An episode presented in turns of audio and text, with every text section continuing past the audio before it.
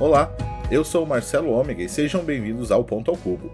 Antes do episódio começar, eu gostaria de deixar um recado para vocês. Lembrando que esse episódio foi gravado remotamente, seguindo todas as normas de segurança.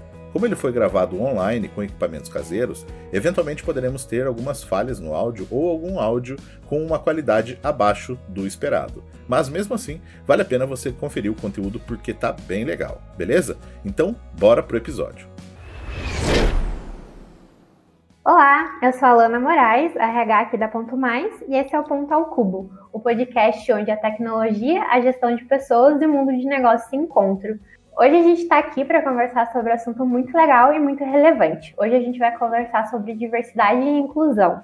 Eu estou aqui com o Luciano, que é o líder do nosso comitê Diverse Ponto, que é o comitê de diversidade e inclusão aqui da Ponto Mais, e também é o gestor aqui da nossa área administrativa e financeira. É, eu estou aqui também com a Márcia Rocha, que é idealizadora e coordenadora do projeto Transempregos, que faz a inserção de pessoas trans no mercado de trabalho. Pessoal, se vocês quiserem apresentar, se apresentar aí um pouquinho e falar um pouquinho da trajetória de vocês, podem começar, pode ficar à vontade. Se você quiser conversar, Márcia, fica à vontade. É, o, o, a minha história, eu me identifico com, com o universo feminino desde os quatro anos de idade, né? Mas eu entendi que eu ia ter que ser o tal do menino, porque o mundo assim exigia de mim.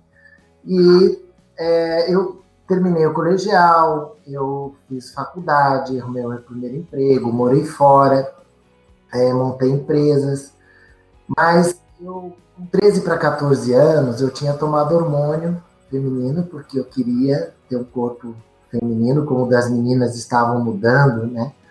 E o meu queria que o meu fosse para esse mesmo lado, mas ele estava indo para o lado errado. E meu pai percebeu, me levou no médico, percebeu meus seios crescendo, me levou no médico para ver o que estava acontecendo e eles me convenceram a parar. E por conta disso que eu consegui é, terminar o colegial, ter meu primeiro emprego, fazer faculdade, etc. E, mas percebi que tinham muitas pessoas como eu que ou tinham ficado no armário tinham conseguido ter uma, uma profissão, uma vida, e tinham medo de se assumir e fazer a transição, porque nunca mais eram mandadas embora e nunca mais conseguiam um emprego. E outras que tinham tido uma história diferente, às vezes a família tinha colocado na rua e elas não tinham oportunidade nenhuma de estudar, de, de se formar, etc. Eu percebi que naquele dia em que meu pai e o médico estavam me convencendo a parar de me hormonizar, se eu tivesse continuado, eu não seria nada, eu não teria conseguido acabar o colegial, não teria feito direito na faculdade de direito da PUC, não teria tido meu primeiro emprego, não teria morado fora, não teria empresas, não teria nada. Então, diante dessa, dessa constatação, foi que eu resolvi criar o projeto Transempregos para ajudar essas pessoas trans todas a terem oportunidade, a serem aceitas, aquelas que já tinham formação, que já tinham profissão também, para que elas também pudessem fazer a transição e continuar empregadas, né? Sem perder toda uma história de vida. Então, foi daí que surgiu o projeto Transempregos e hoje vem ajudando muitas pessoas trans a se inserir no mercado de trabalho e conscientizando empresas de que pessoas trans podem ser extremamente competentes, extremamente honestas e serem produtivas. Legal, Márcia, muito incrível essa história. Lu, conta um pouquinho aí pra gente da sua história sobre como que você entrou aí nesse mundo da diversidade. Então, Alana, a minha história, né, eu tô com 45 anos e uh, desde os 16 eu me entendi como um, um, menino que gosta de meninos, né, um menino gay, e desde então eu procurei ser eu mesmo minimamente na minha vida pessoal. Não, é, é, felizmente eu nunca me enganei e nem enganei ninguém, né, no sentido de tentar ser socialmente aceito, né, namorando com meninas ou, ou tendo relacionamentos, enfim. É, muito pelo contrário, é, logo que eu atingi ali os 18 anos, eu já tinha como objetivo realmente constituir família é, com é, é numa num, como um, casa, num casal homoafetivo, né, com outro homem, E aí eu comecei a namorar alguns meninos e, felizmente, alguns anos depois, eu vinha me casar com o Paulo, com o qual estou até hoje, né? Inclusive, recentemente completamos aí 23 anos de, de união. Porém, olhando para o lado corporativo, em termos de carreira, é, faz muito pouco tempo que o Luciano, profissional, saiu do armário. Ele veio a se revelar apenas há, há aproximadamente seis anos atrás, quando realmente uh, eu entendi que eu tinha atingido uma, um nível na minha carreira e não era mais possível omitir que eu era casado com um homem, trocar pronomes, né, falar ao invés de o meu marido falar minha esposa, é, ficar dando desculpas para eventos sociais, principalmente corporativos. E foi ali que eu realmente determinei para mim que uh, o espaço onde eu estivesse eu teria que ter ser realmente respeitado. Eu teria que ser realmente respeitado como eu sou, é, um homem é, homossexual que constituiu família com outro homem e hoje é, está habilitado junto com o seu marido para o processo de, de adoção, né, aguardando é, os filhos chegarem e querendo uh, mais do que nunca, né, hoje na posição onde eu estou aqui na Ponto Mais, querendo é, realmente estar à frente, né, é, de uma iniciativa que traga de forma é, consistente, que tra traga de forma coerente é, a, a, diversidade e, principalmente, faça a inclusão. E aí, por isso, inclusive, que esse ano, em janeiro desse ano, né, nós fizemos, é, firmamos a parceria com a Transempregos, né? Felizmente, nós temos uma história muito legal, que desde 2019 nós contamos com uma profissional trans né, no nosso quadro, mas nós queremos mais, nós queremos ter mais profissionais. A história, ela já mostra que a, a diversidade na empresa, ela traz diferencial competitivo, ela traz acolhimento, ela traz pluralidade, e então hoje eu estou muito feliz, além de profissional LGBT, é, eu estou aqui né, liderando é, essa iniciativa é, do Diverso e Ponto. Legal, pessoal. Obrigada para vocês dois compartilhar um pouquinho da história de vocês aqui, né? Do que vocês já vem desenvolvendo, que já vem lutando aí pelo direito é, das pessoas. É, como a gente falou aqui no início, né? A nossa conversa vai ser sobre diversidade e inclusão, é, mas mais especificamente sobre boas práticas no processo seletivo, tá? Então, o processo seletivo é a porta de entrada para esses profissionais no mercado e se a gente não começar a mudar coisas no processo seletivo, eles vão ter cada vez menos chances né, de, inser, de se inserir no mercado de, de trabalho. Então, eu, Luciana e a Márcia vamos falar um pouquinho aqui sobre a importância da inclusão e trazer alguns insights sobre esse assunto, vamos trocar algumas experiências. É, eu queria aproveitar também para pedir para você que está ouvindo a gente, que ainda não segue o Ponto ao Cubo, é, para seguir a gente, tá? A gente está disponível em todos os agregadores aí de podcast, tanto como Spotify, Apple Podcast, Google Podcast, e também você pode acompanhar esses nossos episódios lá no canal do YouTube da Ponto Mais, tá? É, eu queria começar, pessoal, acho que falando é, sobre os processos mesmo. O que, vocês podem trazer para as empresas e acho que, que vocês é, querem começar a incluir esses processos, os processos seletivos de uma, o que, que precisa mudar, é, começando aí no processo de, de recrutamento e seleção, como que a empresa precisa ter algum contato diferente com outras empresas, a abordagem precisa ser diferente. Às vezes basta uma conscientização, porque é, preconceito é ignorância. Né? Então, quando a Márcia Rocha a Maite Schneider vai lá na empresa e conversa com o pessoal do RH e mostra o que é ser trans, né, sensibiliza, já faz uma grande diferença. E você falou uma coisa, Alana, que é, é, preparar o ambiente onde essa pessoa vai trabalhar também.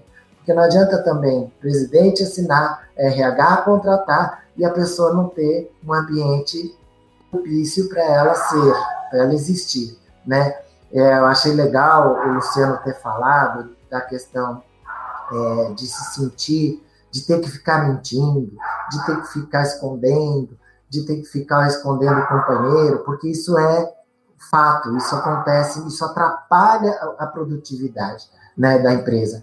E quando eu digo, pra, pra, às vezes, para presidente de multinacionais, eu digo: se você colocar uma pessoa trans, toda a questão de diversidade da sua empresa vai ficar mais fácil. Porque a pessoa trans, principalmente aquelas que não são tão convincentes, né, para relação a gênero, é, ela se torna uma, uma, pessoa que, ela dando certo, todo, todo o resto da, da, da diversidade, das questões de diversidade dentro da empresa se tornam mais, mais simples de serem trabalhadas. Então é isso, eu acho que é preciso sim uma preparação do RH, o um ambiente interno e vontade, vontade de, de, de tornar a sua empresa com um ambiente mais saudável, mais confortável para todo mundo e, consequentemente, mais produtiva. Eu, concordo em número, gênero e grau com o que a, a Márcia trouxe. E quando a gente olha né, é, para a diversidade, a gente está falando, o próprio nome já diz, né? O que é diverso, o que é diferente, né? E o que é diverso é diferente da gente, né? E aí uh, o RH muitas vezes ele está numa bolha, né? Ele está às vezes uma bolha em que quem faz o processo majoritariamente são mulheres, né? É, muitas vezes quem faz o processo são mulheres e brancas.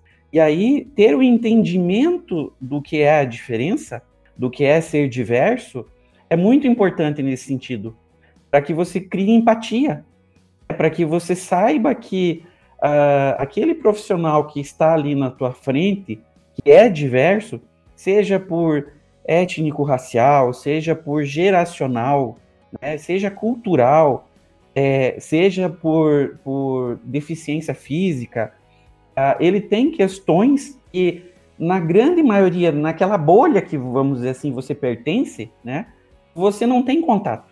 E aí eu acho que estudar, se aprofundar, saber disso, saber quais são os desafios, né? É, que esses profissionais enfrentam e o quanto vai ter que realmente ser feito um processo, não é só esse da entrevista, do acolhimento da entrevista, que, claro, é fundamental, tá? Eu, eu gosto de trazer, inclusive, como homem gay, né? E entrevista é muito comum, né? Você ser perguntado é, e a sua esposa faz o quê? Né? E aí você tem que dizer, corrigir, né? Não, o meu marido né, é fisioterapeuta. Né? Então, uh, existe um trabalho muito forte para ser feito no sentido, inclusive, de viés inconsciente, né? de você não deduzir que é porque está, você está de frente com uma pessoa do gênero masculino que vai ser necessariamente a, o, o, par dessa pessoa vai ser do, do gênero contrário. E aí eu acho que, como bem trouxe a Márcia também, a gente precisa estar preparado para o segundo passo, né? Que é, ok, fiz esse processo, esse processo diverso, fiz esse processo inclusivo, tomei todos esses cuidados, mas aí não é só simplesmente jogar a pessoa para dentro da organização. Imagine numa questão racial, né? A pessoa não pode entrar para a empresa e aí começar a ser olhada assim, nossa, mas o que, que essa pessoa diferente está fazendo aqui no, no nosso meio? É, precisa haver toda uma preparação, precisa haver todo uh, uma, um trabalho de, de é, sensibilização, é, de, de, de, trazer realmente uh, o entendimento e o conhecimento para as pessoas que ali estão, para que de fato a inclusão ocorra. Porque senão aquela pessoa vai se sentir um estranho no ninho. Né? Ela vai se sentir assim, beleza, eu entrei, né? E agora, como eu faço parte? Né? Porque às vezes só estar inserido não, não significa que você está fazendo parte. Você está ali, né? E ainda dependendo como for a condução, você vai ser aquela, aquela, vai receber aqueles olhares, né? Tipo, nossa, mas é, você é aquela pessoa exótica, né? Aquela pessoa que difere do restante. Então, é um trabalho que ele é muito grande e precisa ser feito de ponta a ponta. Né? Não basta realmente. Claro, a, o primeiro passo é o processo seletivo, né? O primeiro passo é o recrutamento e seleção, mas não pode é, acontecer sem que ocorra esse preparo para incluir esse profissional de fato. É, tem uma frase que eu gosto muito, que é da, da VP da, da, Netflix, a VP de, de diversidade e inclusão, que ela fala que diversidade é convidar para a festa. E inclusão é tirar para dançar. Então, as pessoas precisam ser convidadas para entrar na empresa e depois precisam ser convidadas para participar, né? para estar ativamente é, somando né? e contribuindo com a sua diversidade. Porque a diversidade ela traz inovação, ela traz é, pluralidade, ela traz. É, ela só traz ganhos, né? E isso precisa ser explorado. Legal, eu acho que, só complementando também, eu acho que além das perguntas que devem ser feitas, a gente precisa também tomar muito cuidado com a reação. É, porque, vezes ou outra, algumas perguntas vão sendo feitas né, dentro do processo seletivo, e a reação também, como a pessoa que, que recebe essa resposta, é muito importante. Como é, e a gente pode perceber em olhares, em caras, em ah, é, mais, enfim. É, acho que são coisas bem, bem importantes e acho que também a responsabilidade, além do RH, é, como a Márcia trouxe, né? Que ela, ela é uma das pessoas que vai, conversa com a RH, mostra essa importância, mas o papel da RH também de disseminar isso para as outras áreas, para as outras pessoas que participam do processo seletivo, porque também a gente vai ter um, vários processos com pessoas chegando, e aí, como a Marta falou, a pessoa que aprova lá na ponta não está é, não está muito adepta a isso, e as pessoas acabam sendo reprovadas pelo último gestor lá da ponta, pela última, na, na última fase do processo lá, lá da ponta. Agora, acho que falando um pouquinho mais né, sobre preconceito, a gente já começou a falar é, sobre o, que o processo seletivo é a porta de entrada, mas a gente precisa ir além, a gente precisa é, incluir né, essas pessoas depois que estão dentro, para elas se sentirem aceitas, para fazer parte dentro do, da, do ambiente da empresa, enfim. E eu queria que vocês me trouxessem, né, como ações para como que a gente sustenta esse clima de diversidade e inclusão para além aí do processo seletivo? Qual que é o papel aí dos gestores nessa mudança, né, de, de mindset da, de dentro dessas empresas? É, como que a gente toma aí o convívio dos colegas de trabalho, assim, não mais fácil, né, mas talvez mais adequado? Como que a gente quebra aí esses paradigmas? É, eu, eu como eu falei, a gente faz também é, uma, uma, uma trabalho de conscientização interno, onde as pessoas vão trabalhar. Eu acho que é importante também haver é, a empresa ter vontade né, de criar eventos, por exemplo, conscientização, eventos com palestras, eventos que sejam inclusivos. Coloca essas pessoas para conversar, para falar, se elas tiverem vontade também, né? É, para falar, para explicar, para contar para tirar dúvidas, para serem conhecidas também pelos colegas e tudo. Eu acho que, é, havendo uma vontade realmente de inclusão, é, eu acho que a empresa tem que pensar isso. Que, só o fato de querer resolver já é um grande passo. Né? O que, que nós podemos fazer? Cada empresa é diferente. Né? Cada empresa tem seus caminhos, seus, seus métodos, mas eu tenho visto isso em várias, com várias empresas que a gente trabalha, é, essas atividades, chamar gente de fora para conversar, às vezes show, né?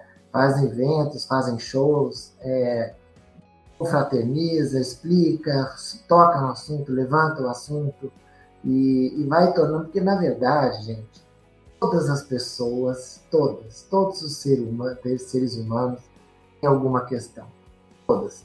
Todo, quase todo mundo acaba em algum momento sofrendo algum tipo de bullying na vida, Todas as pessoas têm algumas questões que ela não pendura no pescoço, que ela não sai contando para todo mundo, né? Então, é, tornar um ambiente mais é, acolhedor também para todos, para todas as pessoas que estão lá na empresa, acaba se tornando um, um, um, um ambiente mais para todas as pessoas acaba se tornando um ambiente mais confortável, mais agradável de, de estar, né? Então, é, até o homem branco, cis, que não é trans, hétero, né, de classe média alta, que estudou, que teve todos os privilégios, né, é, como eu tive, antes de me assumir, é, até essas pessoas vão, vão pensar, puxa, mas se estão aceitando uma pessoa trans, se estão aceitando aquelas outras características, fato de eu, por exemplo, sei lá, né, qualquer coisa que ele tenha de internamente É, isso, isso tudo vai, é aceito também. A, a pessoa também vai relaxar e vai ser um ambiente como um todo vai melhorar na empresa.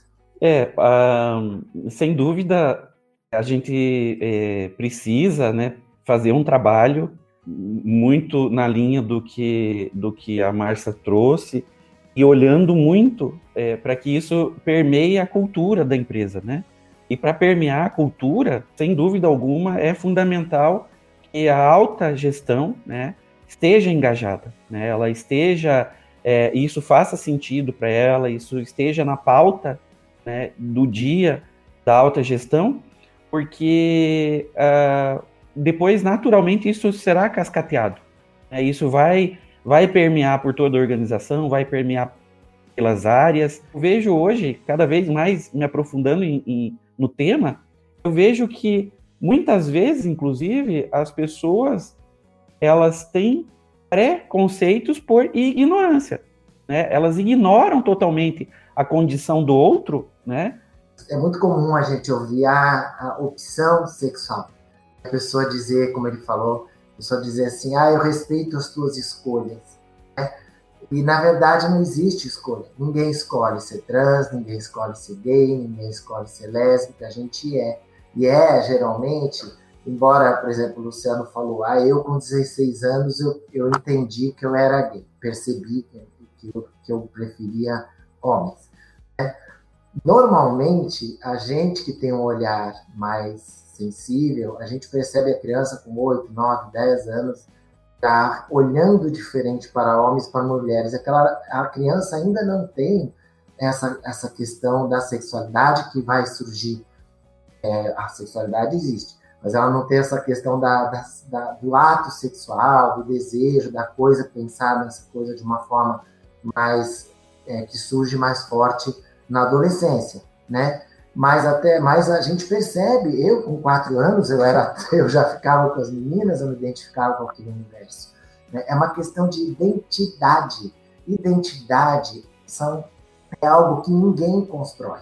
É algo construído sozinha. Ela é feita, ela é baseada na sua biologia e ela vai se sendo moldada com as experiências de vida desde o útero até a, a morte né? A, a, identidade da pessoa, a personalidade dela vai sendo formada e ninguém sabe porque gosta de chocolate e não, ou não gosta de chocolate e gosta de, giló. Né? Ninguém sabe, isso faz parte da identidade. Todas as coisas que você sente, que você gosta, a forma como você se tem troca com o mundo, a forma como você recebe as informações do mundo e se sente internamente e processa e retorna ao mundo. Né? Isso, é, são, isso é subjetivo, ninguém é igual a ninguém, cada ser humano é único, tá? e a gente não escolhe, ninguém consegue escolher é, é, o que sente, o que gosta, o que é. A gente é. É, uma, acho que uma coisa que a Márcia também pontuou aqui, bem importante, é convidar essas pessoas para falar, né? é, como a gente já comentou aqui, preconceito realmente é ignorância, então é, convidar essas pessoas para falar é importante, mas eu acho que algo muito mais importante é entender se essas pessoas estão à vontade também para falar. É, é import importante também, né, entender se essas pessoas estão à vontade, né, para falar, têm essa vontade de compartilhar e também não falar só sobre as suas dores. Eu acho que é, já passou da hora da gente é, trazer pessoas é, diversas para falar de outros assuntos. Elas têm domínio sobre vários assuntos, então é, trazer essas pessoas para falar sobre outras coisas, falar sobre as suas especialidades, falar sobre a área que elas atuam, falar sobre lazer, hobby, coisas que elas gostam de fazer. Então acho que isso também é uma coisa bem importante é, que as empresas também precisam começar a fazer. Bom, pessoal, agora pensando, trazendo um pouquinho mais, né, é, a, no, o papel dessas instituições, assim como a Trans Empregos, nessa transformação cultural das empresas. Vocês que estão atuando, né, mais nessa frente, vocês sentiram que é, a pandemia ajudou algumas pessoas trans a se entregar e se integrarem mais aí nas empresas? É, Alguma coisa mudou nesse tempo? Vocês viram algum avanço, algo do gênero? Olha, é interessante porque até 2019 nós não fazíamos é, contagem das pessoas contratadas e éramos muito cobradas por isso. Ah, mas quantas pessoas já foram contratadas? A gente não, não tinha esse levantamento. Em 2020 nós passamos a fazer. Então, em 2020 foram 707 pessoas trans contratadas através do Transempregos. É, e aí e nós percebemos, fizemos um levantamento também, 40% dessas pessoas foram contratadas é, para trabalhar digitalmente, né? virtualmente. Então, é, não exigia que a pessoa fosse, por exemplo, de São Paulo para trabalhar em São Paulo. Então, algumas pessoas puderam ser contratadas em locais bem longínquos, em locais bem afastados, em outros estados, porque isso era um problema que me incomodava, inclusive, que a grande maioria das vagas que eram ofertadas eram em São Paulo. Né? E hoje tem pessoas trabalhando do Brasil inteiro, nas empresas de São Paulo. Né? Isso, eu acho que em grande parte, isso se deu por conta, sim, da pandemia. Né? Não que a pandemia é, é, tenha sido fundamental, mas a pandemia fez com que muitas pessoas fossem para home office. Por conta disso, a empresa percebeu que vários trabalhos poderiam ser feitos em home office e que não havia necessidade de a pessoa estar na cidade onde a empresa está. Então, é, isso foi uma, algo que nós percebemos, que eu não sei se já vinha acontecendo antes ou não, né? mas nós percebemos. E também não posso nem garantir que foi por conta da pandemia, mas eu acho que a pandemia sim contribuiu para que isso acontecesse. Márcia, mais uma coisa que eu gostaria de saber aí é que você trouxe que é, vocês do Transempregos trabalham muito com multinacionais. É, esse, esse, esse, essas oportunidades elas estão sendo mais abertas por grandes empresas ou não? Tem pequenas empresas que também estão procurando transempregos. É, qual que é o cenário assim no momento? O Transempregos começou com multinacionais, eram 11 empresas só no fórum de empresas né, LGBT, é, fórum LGBT de empresas, e hoje são mais de 100. Mas nós no Transempregos hoje temos estamos chegando, chegando a 850 empresas. Né? Quase está entrando praticamente uma empresa nova por dia, ou a cada dois dias, mais ou menos. Né? Em março eram 820 e poucas, agora estamos chegando em 850. É, de todos os tamanhos, de todo, em todas as áreas de serviço, de restaurantes a, a estacionamentos, de, de bancos a, enfim, a Petrobras, a todas as empresas. A Petrobras não é parceira nossa, mas tem trans trabalhando lá, eu conheço. Né? É, então, assim, e tem tido, inclusive, é, vagas para empregada doméstica, babá, né? E tem até um caso para contar aqui que recentemente uma pessoa procurou a gente para contratar, querendo uma babá, né? E veja que coisa, nós anunciamos e apareceu um homem trans que é que está cursando psicologia. Olha que babá ou que babão, babão, não sei qual é o masculino de babá, maravilhosa que, a, que essa pessoa encontrou. Porque é uma pessoa que está cursando é, psicologia, que tem, vai ter todo uma, um conhecimento para lidar com aquela criança. É, e é muito, isso é muito legal de assistir, né? Existem todo tipo de vaga no Transempregos, tem, tem vagas extremamente que exigem uma qualificação muito grande, mas tem é, para Carrefour, a tem telemarketing, que é a área mais que mais contrata, a empresa Atento tem mais, tem mais de mil pessoas trans trabalhando lá.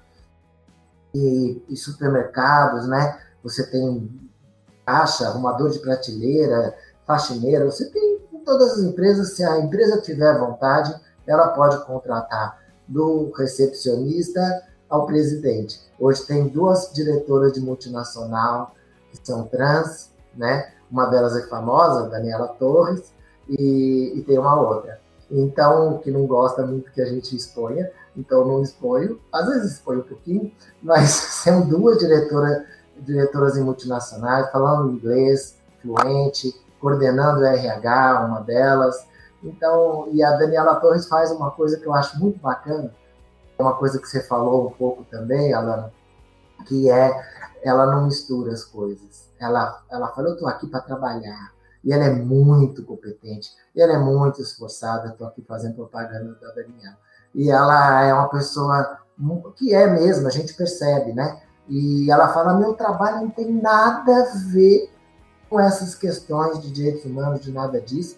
E eu trabalho, eu faço meu trabalho é, porque tem que ser feito, porque é isso que eu estou ali para isso, né? Então, é, é, é, muito bacana, eu acho que, que ela é um exemplo, como outras pessoas trans que eu conheço, que estão hoje trabalhando muito bem, multinacionais, etc., eu, que focam muito no trabalho, elas estão ali para isso, e as empresas acham o máximo a, a, o trabalho delas, o, o retorno que a gente tem, tanto das pessoas trans que são contratadas, nossa, que empresa maravilhosa, que legal que é trabalhar lá, eu sou uma pessoa, um profissional trabalhando ali pronto, e, e, e, feedback das empresas também. Ah, que, que pessoa maravilhosa, que esforçada, que vontade de, de aprender, de crescer. Então, é, é, é, isso. Eu acho que a gente simplesmente, que a gente faz, dá oportunidades e, e as pessoas que precisam muito agarram com, com unhas e dentes, né? É, a pessoa que ela, além de ter um ambiente, a pessoa trans que é contratada, ou LGBT, é, ou negro, ou qualquer pessoa, quando ela é contratada por uma empresa bacana que a reconhece, que a aceita, que essa pessoa tem liberdade para trabalhar, ela também não quer perder esse emprego. Ela se dedica porque ela sabe que aquilo ali é, é uma joia para ela. Não é em qualquer lugar que vão dar mesmo, o mesmo tratamento, o mesmo acolhimento. Então ela, ela agarra também com muito mais vontade, né? E a questão, Alana, de da empresa ter é, diversidade e ter mais criatividade também, está ligado também a visões diferentes, porque se todo mundo tem a mesma história, se todo mundo ali é homem, branco, hétero, cis, de classe média, cristão, né? Se todo mundo é, tem a mesma maneira de, de, de pensar, né? Ela também, na hora que surge um problema, né, ou na hora de criar alguma coisa, aquilo que vai ser criado ou a solução desse problema vai ser muito semelhante. A visão de mundo dessas pessoas é muito semelhante. Quando você tem diversidade, as experiências de vida são muito diferentes. Então, a maneira de enxergar o problema, ou a solução dele, ou a, a criatividade da pessoa, vai também trazer é, é, diversidade, vai trazer outras possibilidades que podem muitas vezes ser muito melhores que aquelas que o grupo sempre igual teria. Bom, pessoal, a gente vai ficando ao fim aqui. Eu quero agradecer imensamente a Márcia por todo esse conhecimento que ela nos trouxe, a história de vida, a caminhada que ela compartilhou aqui com a gente. Também quero agradecer você, Lu, também por, pelo, por o que você trouxe, pelo seu conhecimento, compartilhar um pouquinho da sua história. É, pessoal, se quiserem agradecer o pessoal, deixar contato de vocês, pode ficar à vontade. Eu, eu só vou dizer, é, eu, tenho, eu estou nas redes sociais, né, Márcia Rocha, óbvio, né, no, no Instagram é Márcia Rocha oficial, né? E me encontrem, sigam, conversem, vamos conversar. Eu sou super aberto, adoro um bate-papo né, sobre trans, sobre empregabilidade, sobre sexualidade, sobre direitos, que eu também sou advogada. Então, estou é, na linha de frente também dos direitos, né? Hoje o Luciano falou da questão do, da união estável, né, do casamento, né? Eu estive na luta desde o começo, desde que não existia sequer união estável, muito menos adoção, viu, Luciano? Então, esses assuntos todos me procurem, estou super aberta e adoro um bate-papo. Obrigada, gente. Valeu, pessoal. É, vocês é, podem me encontrar no LinkedIn, tá? Luciano Otto. É, podem me adicionar lá, me chamar no privado para a gente bater um papo. É, queria muito agradecer, então, a presença aqui da Márcia, é, da Transempregos, agradecer mais uma vez a presença dela aqui nesse bate-papo. E uh, agradecer a todos aí pela, pela audiência. Valeu, pessoal. Bom, pessoal, então a gente vai ficando por aqui. Quero agradecer a vocês que acompanharem o Ponto ao Cubo e até o próximo episódio. O Ponto ao Cubo é um podcast feito pela Ponto Mais, que é a sua parceira para o RH mais estratégico e um controle de ponto menos burocrático. Se você busca uma solução para facilitar seu controle de ponto, nosso software de gestão de jornada pode tornar o seu dia a dia mais prático, possibilitando que o seu RH seja focado na gestão de pessoas. Deixamos um link na descrição desse podcast para você conhecer mais sobre a nossa ferramenta. A Ponto Mais oferece 14 dias de uso gratuito para que você possa conferir todos os benefícios de modernizar o seu RH. Aproveite e siga Ponto Mais em todas as redes sociais com o arroba Ponto Mais Web. Ficamos por aqui, até o próximo episódio do Ponto ao Cubo.